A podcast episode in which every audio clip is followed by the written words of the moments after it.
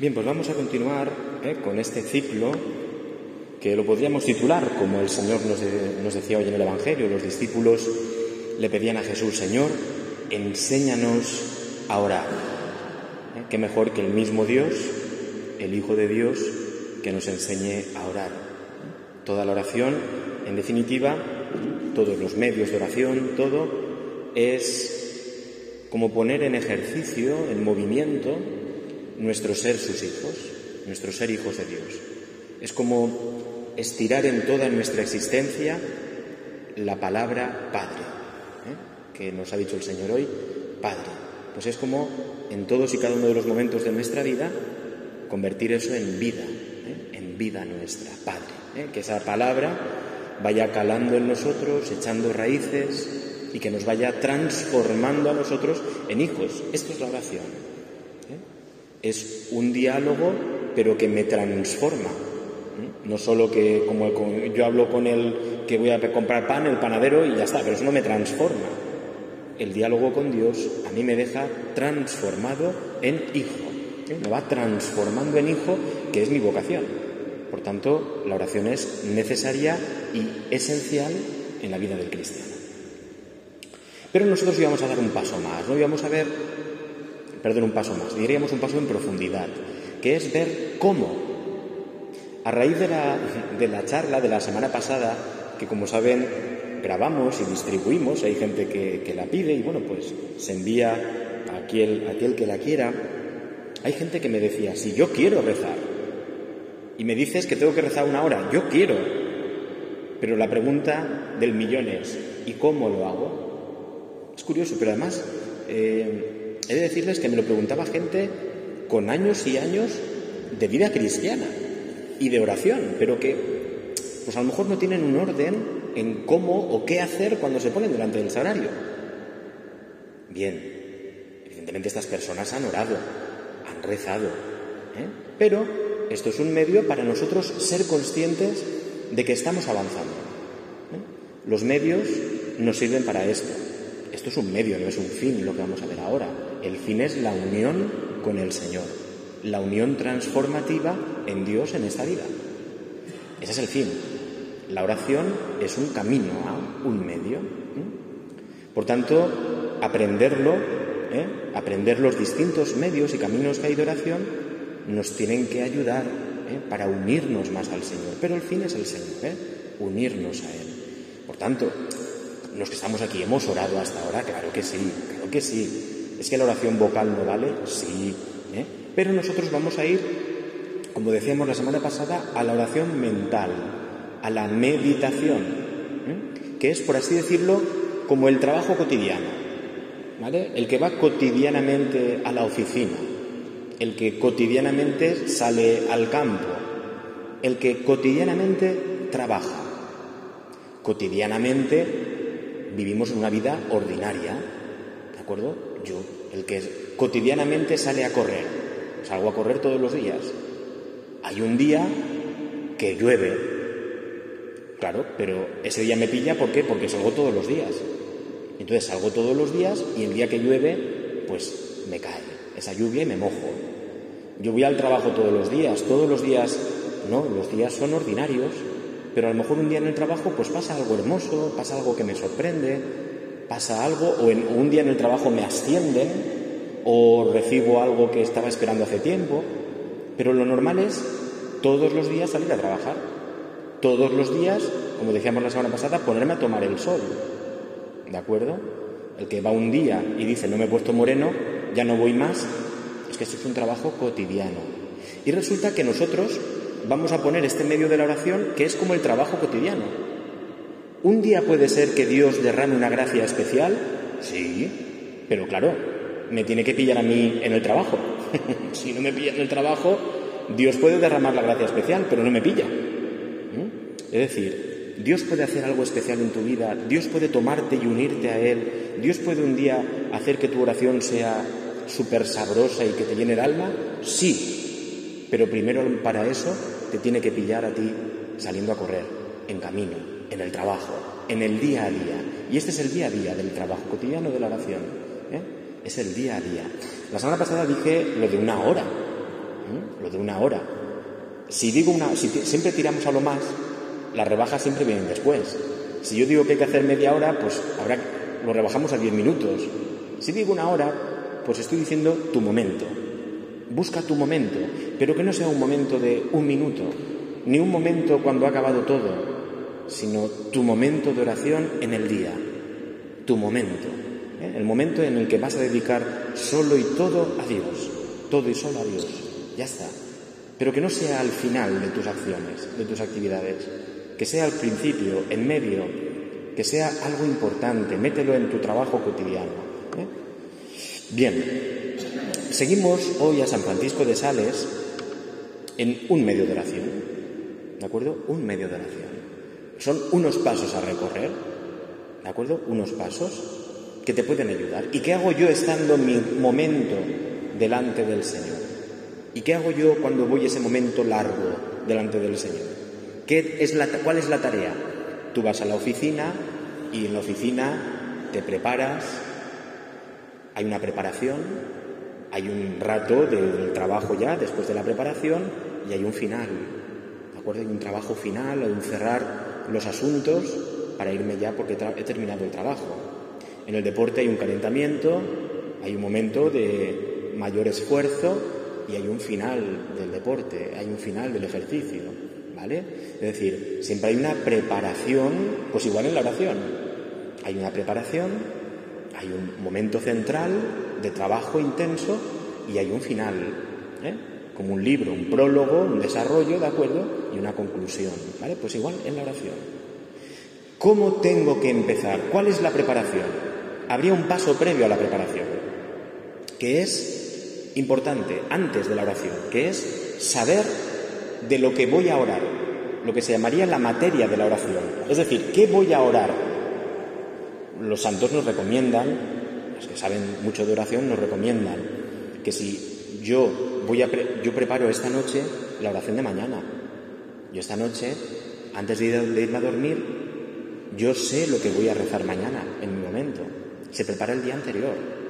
¿eh? Lo importante se prepara. El que se va de viaje se lo deja todo preparado en la maleta la noche antes. ¿no? No sea que no esté todo preparado al día siguiente y lo repasa bien a ver si está todo. No hagan como yo hice una vez en un viaje que me iba, que salía a las 5 de la mañana y dije, bueno, me levanto a las 4 y me preparo la maleta. Y de momento me desperté a las 5 menos 5 sin nada preparado, ¿de acuerdo? no hagan como yo en aquel momento. ¿De acuerdo? No, la maleta preparada el día antes, pues en la oración es igual no se improvisa. Yo me preparo antes. Digo, venga, pues mañana que voy a rezar el texto del Evangelio de mañana, pues yo por la noche me lo leo, aunque sea una vez, me lo leo. Imaginemos que fuera el Evangelio de hoy, ¿no? Pues yo anoche me leo el Evangelio, Señor, enséñanos a Ah, mañana, mañana mi, mi tema de oración va a ser la oración, el Padre Nuestro. Y tú ya te acuestas con eso ya sembrado, ya lo has sembrado en ti. Y ahí está la semilla. Y ya tú te acuestas y está ahí. Y tú ya sabes de lo que vas a orar. O voy a orar sobre, mira, pues no, no es un texto del Evangelio. Voy a coger un texto que me ha gustado sobre la confianza en Dios. Vale, pues ese es, ese es el trozo de pan. ¿De qué es el bocadillo? Tú te dejas el bocadillo preparado. El bocadillo es de jamón. Tú sabes que por la mañana te levantas y sabes que el bocadillo es de jamón. Sabes lo que te vas a comer. La materia que vas a trabajar.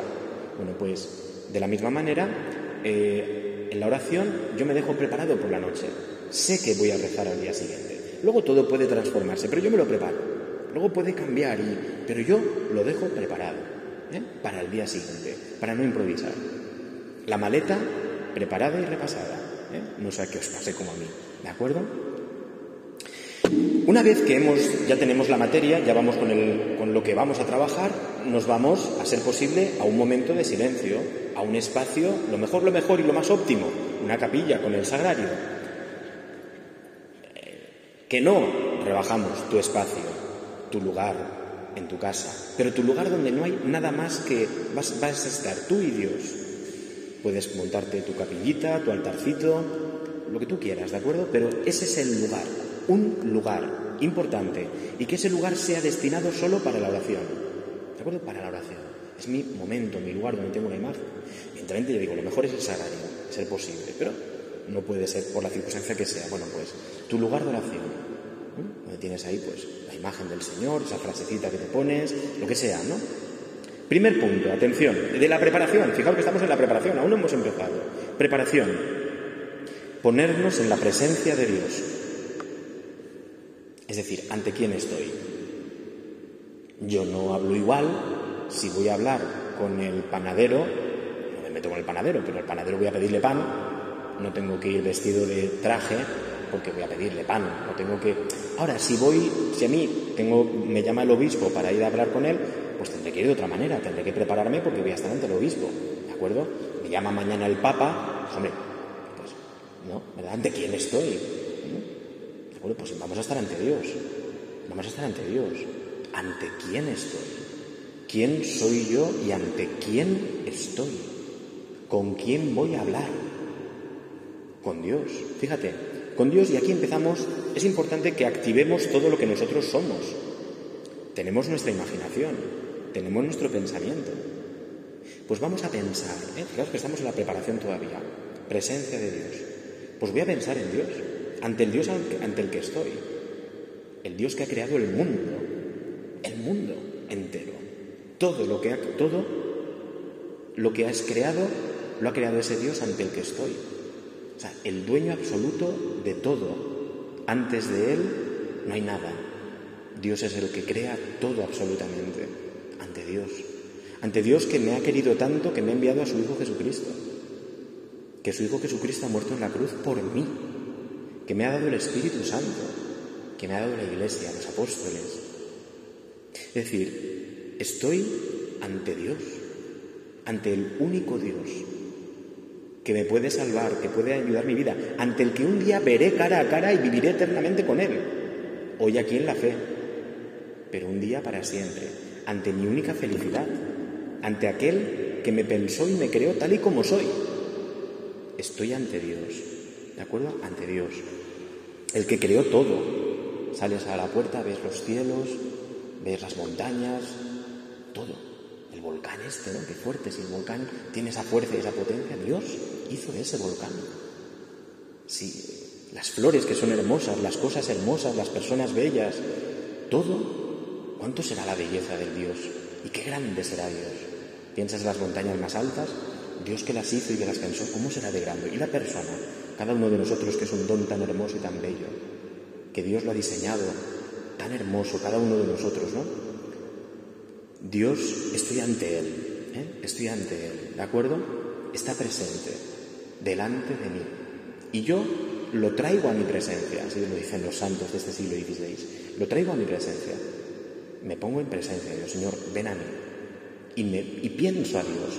Te puede servir a veces tu imagen de Jesucristo que tienes, pues te, tienes una imagen que te sirve de Él, un rostro de Jesús, a lo mejor el de la Sábana Santa o lo que sea, lo traes a tu mente traes a Jesús ante ti, te haces consciente de que está contigo, a tu lado, delante de ti mirándote, contemplándote, sonriéndote, que Él está aquí y que está diciéndote, ¿qué quieres? Te escucho, estoy contigo, no tengo otra cosa que hacer más que estar esta mañana contigo.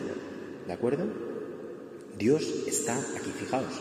Primero, un acto de presencia de Dios. También tendríamos que hacerlo todos los días que venimos a misa, ¿eh? Por eso la importancia de venir un poquito antes, con tiempo, porque caigo en la cuenta ante quién estoy. Estoy ante Dios, no ante cualquier persona más, sino ante la posibilidad de cualquier persona. ¿De acuerdo? Es más, puedo incluso pensar y caer en la cuenta de que Dios está en mi interior. Él me ha dicho que somos templo del Espíritu Santo. Dios está habitando en mí, el Padre, el Hijo y el Espíritu Santo. Cuando yo vivo en gracia de Dios, él habita en mí, en las habitaciones interiores de mi alma, en las más, eh, en las más importantes.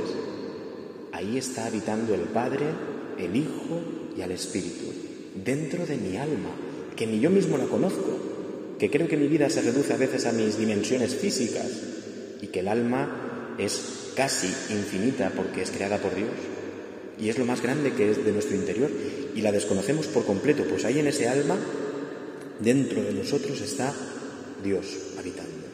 ¿eh? Está el Espíritu de Dios.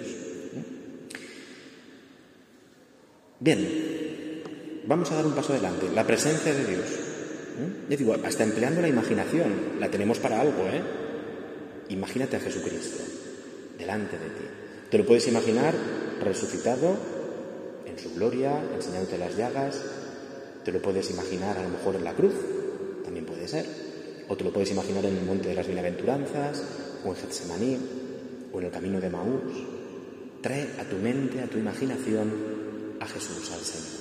¿Eh? Ya te digo, todos estos son el Dios más grande, Jesucristo, el Espíritu en ti, como tú quieras, tú contemplando a Dios, viviendo dentro de ti. ¿eh? Si estás delante del sagrario, delante de la exposición del Santísimo, pensando en Dios que está ahí en esa sagrada forma, detrás de, de esa apariencia de pan y vino.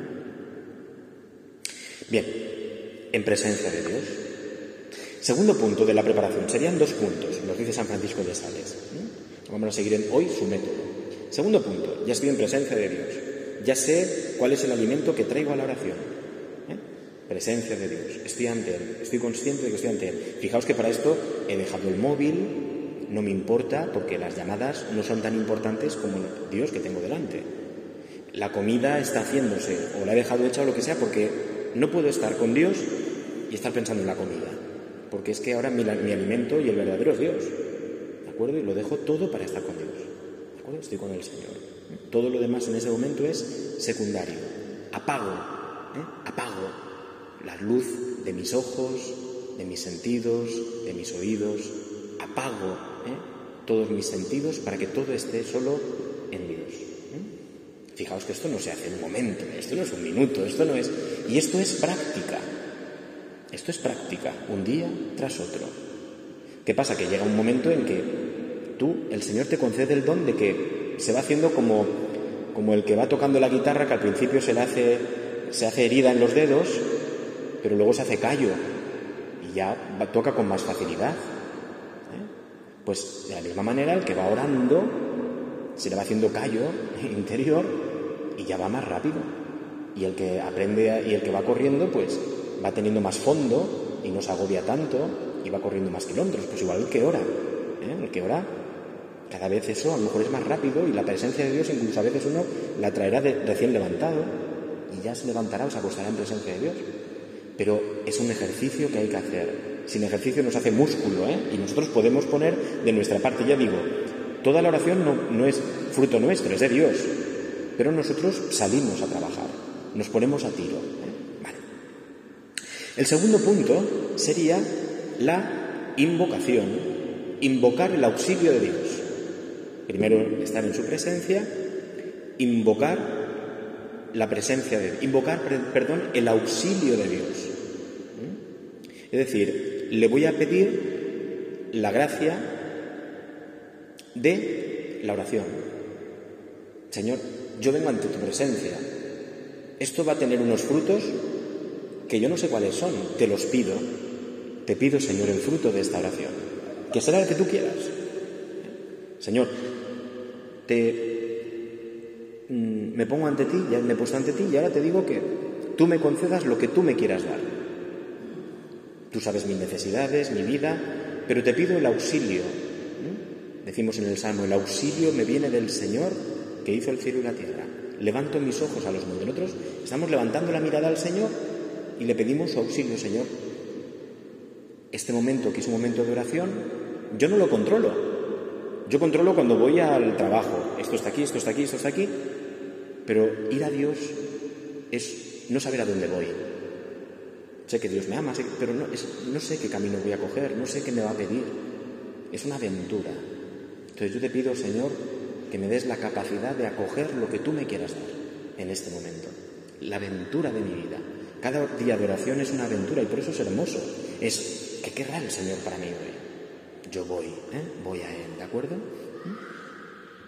Bien, una vez que hemos hecho, vamos a ir un poquito más rápido, si no nos da tiempo a ver todos los pasos, una vez que hemos hecho la preparación, la preparación sería esto. La noche anterior preparar el bocadillo, lo que voy a comer, el alimento, la materia. Segundo, prepararme, estoy ante Dios, pido el auxilio de la oración, pido que Él me conceda aquello que Él quiera. ¿Eh? Fijaos que tenemos faena, ¿eh? Aquí ya hay faena. Vamos ya a entrar en lo que es el, el momento ya más propio cuando ya voy a coger el bocadillo. ¿De acuerdo? Ya cojo el bocadillo, ya estoy en la presencia de Dios, he pedido, y ahora ya cojo la materia. ¿De acuerdo? Que voy a orar. ¿eh? Voy a coger la materia que voy a orar. Y es, si imaginemos que he elegido el texto del Evangelio de hoy, ¿eh? cojo el texto del Evangelio y lo voy a leer, pero poniendo todo lo que yo soy en ese texto. Ya digo, mi imaginación, hay que poner a funcionar la imaginación, que la tenemos un poco a veces, eh, las tecnologías hacen que nuestra imaginación esté muy bloqueada. Imaginarnos el misterio. Jesús orando nos decía el Evangelio. Ponte a imaginar a Jesús orando ante el Padre, de rodillas, postrado en el suelo. Pon, ponte tú allí con los otros discípulos. Los otros discípulos estaban allí ante Jesús, estaban mirando, Jesús hablando al Padre, cómo sería el rostro de Jesús, cómo serían las palabras de Jesús o el silencio de Jesús. Y los discípulos, ¿cómo estarían mirando a Jesús? ¿Cómo sería la voz de los discípulos cuando le dicen, Señor, enséñanos a orar? ¿De qué manera estaría orando Jesús? cuando los discípulos les llama tanto la atención, que se lo van a pedir en el Evangelio varias veces. ¿Cómo hablarían los discípulos? ¿Cómo sería el rostro de los discípulos? Imagínatelo. Hazlo visible ante ti. ¿Eh? Es un ejercicio, ya digo, ¿eh? ¿Eh? Los discípulos pidiendo. Digo, es, empezamos a activar todo lo que somos para... Es como coger el bocadillo, salvando las distancias, cogemos el bocadillo y lo olemos, ¿de acuerdo? Y lo miramos, y va a tener un gusto, va a tener una textura, pues nos estamos preparando para saborear la oración, la materia de la oración, ¿de acuerdo? ¿Mm? Nosotros ponemos todo nuestro pensamiento ahí. ¿Para qué? ¿Por qué estamos haciendo esto de la imaginación? Para que no se nos vaya el pensamiento a otras cosas. En la medida que estamos más centrados con todo lo que somos en lo que queremos meditar, nuestro pensamiento no se va a otras cosas. A veces un problema que tendremos en la oración serán las distracciones. Si tú vas siguiendo estos pasos, las distracciones se van apagando, se van apagando. Si lo preparas, por eso digo, preparar, disponernos, saber qué voy a hacer, un rato concreto, sin móvil, sin comida, sin gente. ¿Vale? Es decir, allí las distracciones van a ser menos, los ruidos van a ser menos. Bien, una vez que ya tengo, como decíamos, esta preparación, ya voy a entrar dentro. Nosotros tenemos dos facultades en nuestro espíritu ¿eh? que nos hacen distintos de los animales. Una es nuestro entendimiento, nuestra razón. Dos es nuestra voluntad. ¿De acuerdo? Y son las dos acciones, eh, las dos facultades más importantes de nuestra vida. Pensar y amar, querer. ¿De acuerdo? Pensar y querer. Pues nosotros, las dos partes fundamentales de la oración que vamos a ver ahora es poner en funcionamiento, ya hemos puesto la imaginación, poniéndonos en el lugar donde vamos a estar, en el Evangelio en el que estamos. Ahora viene aplicar, poner en funcionamiento el pensamiento, el pensamiento. Y después pondremos en funcionamiento la voluntad y los afectos, el querer, ¿Mm? ¿De acuerdo? Pero primero el pensamiento. Muy brevemente. Tú tienes que, del Evangelio que, vas a leer, por ejemplo, digo, si es el Evangelio, tú tienes que pensar, imagínate, una o dos cosas del Evangelio. Es como rascar del Evangelio una o dos cosas. Por ejemplo, en el Evangelio de hoy, el Señor enséñanos a orar tal, pues imagínate, una es Jesús estaba orando. ¿Eh? O para Jesús es importante la oración. Primera cosa que has rascado. Para Jesús es importante la oración. Y segunda, Jesús me enseña a llamar a Dios Padre. Imagínate, dos cosas que tú puedes pensar. Esto no es que sea el cura lo sabe, usted sabe hacerlo, no, tú puedes pensarlo también. Pensar, saco del Evangelio dos cosas. ¿Mm? Dos cosas. Le pego dos bocados, bocadillo, ¿de acuerdo? ¿Mm? Este me gusta, ¿no? Venga, pues me gusta del Evangelio que Jesús ora y que los discípulos también quieren orar o que Jesús nos enseña al Padre Nuestro como la oración principal. ya has rascado dos o tres cosas, ¿de acuerdo? ¿Mm? Has considerado con tu pensamiento dos o tres cuestiones. Ahora, esto significa pararte el Evangelio, leer una vez, dos veces, ¿de acuerdo? ¿Eh? Dos o tres cosas, ¿de acuerdo? Dos o tres cosas que vas a pensar. Es decir, tu pensamiento se pone a funcionar. Pues tú Jesús orabas, ¿eh? tú Jesús orabas, tú Jesús también orabas, fíjate, siendo Dios, ¿no? y nos enseñas a nosotros a rezar, y nos enseñas a llamar a Dios Padre, para ti era tu Padre, para mí era, bueno, dos o tres cosas, ¿de acuerdo? Es como, dice San Francisco de Sales, es como la abeja, ¿de acuerdo? ¿Mm? Que, que va a, la flor, ¿de acuerdo? A coger, luego eso lo convertir, se convertirá en miel, pero primero va a coger el polen, ¿de acuerdo? De la florecita. Pues tú eres como la abeja, la oración es como la abeja, esta parte en que tú vas a la flor de la oración y vas a coger el polen, dos o tres cositas que te van a servir de alimento. ¿Mm? Qué importante es la oración en la vida del cristiano. Si Jesús oraba, ¿cuánto será la oración en mi vida? Imagínate, con el ejemplo del Evangelio de hoy. ¿Vale? Pues eres la abejita que ha cogido ese trozo de polen. Qué importante es la oración y la oración importante es el Padre nuestro. ¿Vale? ¿Cuántas veces puedes pensar? ¿Cuántas veces rezas el Padre nuestro? Puedes pensar si a lo mejor el Padre Nuestro lo rezas de carrerilla muchas veces, si te has dado cuenta alguna vez de verdad de lo que dices en el Padre Nuestro. Dos o tres cositas. ¿Se entiende esto, de acuerdo? Cojo un poquito de alimento, ¿eh? un poquito de alimento. No cojas, no hace falta coger mucho, un poco. Fijaos que la abeja coge un poco de polen y luego eso se convertirá en una miel sabrosa. Pero la abejita tiene que ir y trabajar, si no, no hay miel. El alma tiene que coger un poco del polen de la palabra de Dios, del Evangelio, y luego eso Dios lo convertirá en miel en su interior. Pero tiene que ir, hay que hacer el trabajo, si no, no hay miel que valga. ¿eh? Bien, una vez que hemos hecho esto, ¿eh? no se preocupen que ya no, no, no.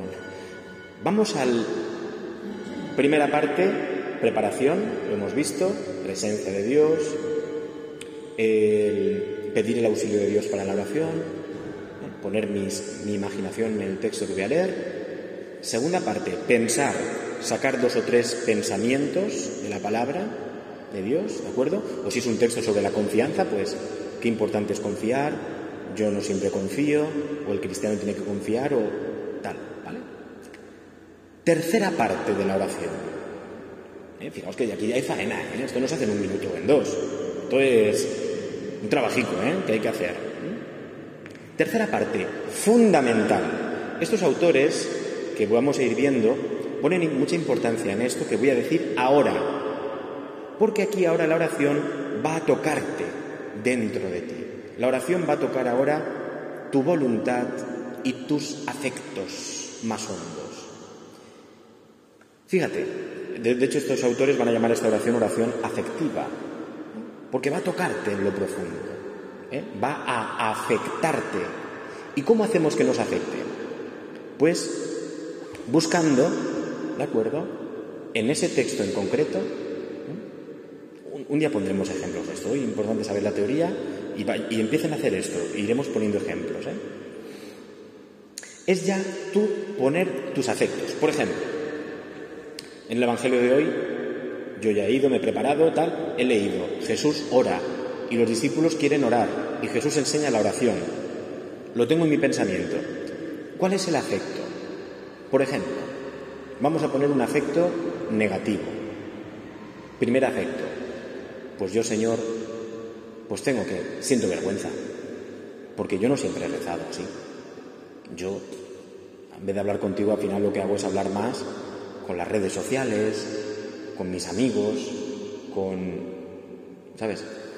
José Manuel, diez minutos puede ser. Vale, perdón. es decir, es decir, ya estoy ante, ante el Señor, ya me está pasando algo. Yo ya me está, me está tocando interiormente la oración. Es decir, Señor, me avergüenza, te, te pido perdón. Fíjate, no es una, es una vergüenza ante Dios, ¿eh? pero es reconocer, te toca allá adentro, Señor, yo no hago oración todos los días. O Señor, yo no le he dado la importancia a la oración que tú le das. Y me duele internamente. Ya la oración ya empieza a tocarme dentro de mí. No tienes que culparte, pero bueno, es una culpa ante Dios. En la misa lo hacemos cuando empezamos, Señor, te, Señor, ten piedad, o sea, no pasa nada, ¿eh? Pero un primer afecto puede ser, Señor, lo siento, me avergüenza ante ti, Señor, porque yo cristiano, imaginemos, ¿no? Yo sacerdote, pues a lo mejor no soy, no soy un ejemplo hoy por hoy de la oración, y, y, Señor, tú me lo pides y a lo mejor pues soy más perezoso, soy... ya te está tocando, ¿vale? Te está afectando. Punto uno, por ejemplo, un afecto, ¿vale? Que puedes tener la vergüenza, el sentimiento de perdón, de culpa ante Dios, no es el único. Puedes tener otro afecto, que es alegría. Oh Señor, qué bueno eres, que aún así vienes a mí y me vuelves a proponer la oración porque me buscas, porque me quieres. Qué bueno eres, Señor. Y eso ya te llena el alma. Te está tocando, Señor. Aunque yo a veces no hago la oración como tengo que hacerla, tú, Señor, hoy vuelves a salir a mi encuentro. Señor, ¿cuánto me quieres? Y te alegras. Y en tu corazón brota alegría y, busca, y buscas tú el sentimiento de la alegría. A lo mejor el sentimiento de la culpa y de la vergüenza te ha tocado profundamente y quieres detenerte ahí, detente en tu afecto. Los afectos son importantes. Detente ahí y dale vueltas. Pues Señor, tal. Que te mueve más la alegría por Señor. Aún así me quieres y me muestras otra vez la oración y me pones un cura que me está enseñando. Pues detente en la alegría. A lo mejor, eh, imagínate, ¿no? Es decir, puede haber un afecto también, afecto negativo, miedo, porque si el Señor ha dicho que en la oración es líbranos de la tentación, pues Señor, si yo no rezo, madre mía, de cuántas tentaciones estoy yo rodeado y en cuántos peligros, Señor. Puede ser el miedo interior ante Dios, yo digo ante Dios, el miedo de decir, madre mía, Señor, cuántos peligros estoy expuesto. Y yo no me había dado cuenta. Si no rezo, estoy expuesto a la tentación, de mil formas. Y te detienes ahí. ¿De acuerdo? Es decir, el afecto que más te mueva. Puede ser un afecto también, por ejemplo, de acción de gracias. ¿De acuerdo? ¿Eh? O un afecto de querer imitar a Jesús. Señor, yo te quiero imitar. Tengo un ardor en mi corazón que te quiero imitar porque tú eres Jesús y me has enseñado a rezar y yo quiero ser como tú. ¿De acuerdo? Es decir, buscar, esto es importante, ¿eh? ya digo, es un esfuerzo, el afecto. Buscar el afecto. El que me toque el Evangelio a mí y detenerme en eso. ¿De acuerdo? Ya digo, he puesto ejemplos, pero afectos los repasaremos ahí muchísimos, ¿eh? muchísimos. ¿Vale? Pero, o la tranquilidad, por ejemplo, de estar con Jesús. Pues Señor, estoy contigo y me concedes lo que me mueve interiormente es a estar tranquilo porque sé que tú, Señor, estás conmigo, tu vida, mi vida es tu vida, lo que tú quieras. ¿no? Esto es un trabajo, ¿eh? Y sobre todo detenerte en ese afecto, en el que tú más te haya movido. A lo mejor ya digo, puede ser, pues mira, hoy mi oración ha sido que... Pero es que ya te está de verdad tocando en el que más, en el afecto que más te mueva el Señor, es, Él te está tocando ahí, Él te está encendiendo un semáforo y te está diciendo, aquí estoy yo. ¿De acuerdo? Él te está dejando una huella de su presencia. Ya digo, aunque sea en la vergüenza, en el perdón, en la sensación de haber fallado a Dios, no pasa nada. ¿De acuerdo? Ya digo, es ante Dios. Puede ser el otro extremo. Pues Señor, gracias, efectivamente me quieres, me amas, me vas a perdonar, Señor, aunque yo no haya hecho esto, qué grande eres, Señor, y cuánto me envuelve tu misericordia y me desborda. Un afecto puede ser estar desbordado. Pues, Señor, me desborda, que tú me quieras para ti en el cielo y me enseñes a rezar. Me desborda ser tu hijo, Padre. Me desborda ser tu hijo. Y me, dejo, y me quedo así, desbordado, y es un sentimiento. ¿Vale? Y te has quedado ahí en ese afecto desbordado, y tu oración se convierte en un pararte así y decir, Madre mía, hijo de Dios yo. Hijo de Dios. ¿Vale? Y te detienes en lo que te ha afectado más. Algo siempre va a afectarte más. Te detienes ahí. Ya se está convirtiendo la oración en miel para tu alma. Porque está tocando lo más profundo de ti. Hemos puesto el ejemplo de hoy del Evangelio de hoy. Pero los santos siempre decían, vete a meditar la pasión de Jesús. Y mira tus afectos ahí. Vete a la pasión de Jesús. Ponte ante Jesús cuando lo están azotando y mira a ver qué afectos produce en ti. Dolor, pena, tristeza, amor, ganas de, ayudar, de lanzarte tú y sustituir a Jesús. Ponte ante la pasión. Es, más fácil quizá o más visual ¿eh? la pasión de Jesús ante su cruz, ante los clavos, ante los latigazos, ante la corona de espinas. Eso mueve nuestros afectos. Detente en el afecto que más te mueva. Y la última parte ya sería el fin de la oración. El fin de la oración nos dice San Francisco de Sales, dice, imagínate que tú vas de paseo por el campo, pues te has vestido para ir de paseo, te has puesto las zapatillas, tal, has paseado, pero verdad, tenemos la costumbre, yo tengo la costumbre de mi, recuerdo en mi casa cuando con mi madre o mi padre o algunos familiares que hacíamos un paseo de vez en cuando por, allí por el campo, por Novelda, que siempre del paseo traíamos un ramillete de cosas, que has cogido una flor, una plantita, un no sé qué, salíamos del paseo con algo en nuestras manos, ¿de acuerdo? Pues también San Francisco de Sales dice, tú tienes que salir de la oración con un ramillete, ¿de acuerdo? De algo que hayas recogido en la oración para llevártelo contigo durante todo el día. Imagínate que algo que has sacado de la oración, tú estás contemplando la pasión de Jesús, ¿vale?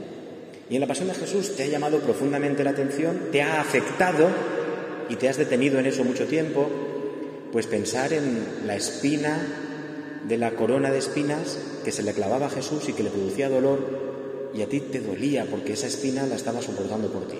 Y a ti eso te ha conmovido. Bueno, pues tú como eso te ha conmovido, llévatelo para todo el día.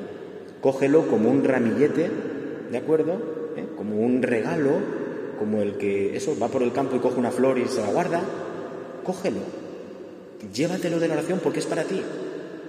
Llévatelo para tenerlo durante todo el día. Igual que se lleva una, el que se lleva una flor del campo, la lleva ahí y de vez en cuando le viene una fragancia de la flor, ¿vale? puede cogerla para recordarle el paseo, tú también puedes coger alguna parte del ramillete de la oración y durante el día olerlo y recordarte que has estado con Dios y que te ha movido el alma eso.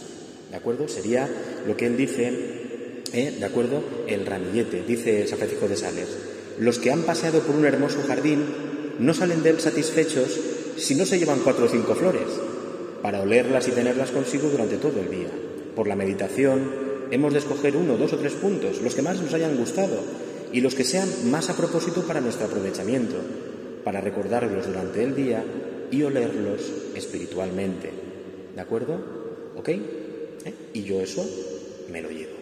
¿De acuerdo? Es decir, bueno, es un medio sencillo, lo que hemos dicho. Es un medio, pero es cómo trabajar, ¿eh? cómo ser la abejita que va a coger el alimento que después se transformará en miel. ¿De acuerdo? Es decir, nosotros aquí no mandamos, manda Dios, pero estamos poniendo de nuestra parte lo que podemos. Todo esto que hemos dicho supone un montón de cosas, ¿eh? toca muchos puntos de la vida espiritual, porque está tocando, es una ascesis, es decir, es un esfuerzo, es una penitencia, ¿eh? es un sacrificio, porque estoy dejando esto, que es importante, pero no es más importante que Dios. Estoy eligiendo un lugar y diciéndole a la gente no me molestéis. Estoy apagando el móvil por un, tiempo. Estoy dejando mis trabajos por otras cosas. Es un trabajo que estoy haciendo, es un esfuerzo y un sacrificio, una penitencia, algo que estoy haciendo ya por Dios. Y supone mucho, supone un ejercicio de silencio, de concentración, de meditación, de dejar todo, de ponerme ante Dios, de un compromiso que es ese ramillete. Si he descubierto que Dios ha muerto por mí, me ha amado tanto y le ha dolido y a mí me ha dolido, pues yo intentaré pecar menos en este pecado que tanto le duele a Jesús, porque he contemplado la espina que se le clavaba en la cabeza que era mi pecado. ¿no? Y yo, eso me irá transformando mi vida. El Señor de eso hará mucho, pero tú has trabajado. ¿De acuerdo? Tú has trabajado. Y quién sabe si el jefe Dios, que te ve trabajar todos los días, un día quiere hacerte un aumento de sueldo. O quiere darte un gusto ese día, o quiere hacerte un regalo, o te dice, venga, hoy te permito esto, o un día te quiere ascender y tú sube a otro grado de oración. Pero el trabajo cotidiano es este, uno de ellos. Esto es un medio, esto no es el fin. ¿Qué bien hecho oración? No. El fin es, me he unido más al Señor. Y esto nos sirve de escalera Dentro de un mes, tú te puedo decir, tú has crecido en tu vida de oración y tú puedes analizar desde aquí y decir sí o no. ¿Has crecido? Hombre, pues si no hacía meditación nunca y ahora en un mes he hecho cinco veces, de cinco a cero, he ganado, he subido un escalón. Pues mira, ¿y qué te cuesta más? Y este es el diálogo con el Padre Espiritual. ¿Y qué te cuesta más? Pues mira, me cuesta más la preparación, o me cuesta más el silencio, o me cuesta más los afectos, porque o me cuesta más y se va dialogando con el sacerdote, con el confesor, y vamos creciendo en la oración. ¿De acuerdo? Pero el trabajo es ese, ¿eh? Empieza, hazlo, poco a poco. La semana que viene vamos a poner ejemplos de meditaciones que nos va a ofrecer San Francisco de Sales. ¿eh? Él las va a ofrecer, incluso si puedo traer la fotocopiada, una de ellas o dos, para que las tengáis como una guía. ¿eh? Y veréis cómo el Señor poco a poco en esto nos va haciendo crecer y madurar y empezar a crecer y vivir nuestra vida espiritual. ¿eh?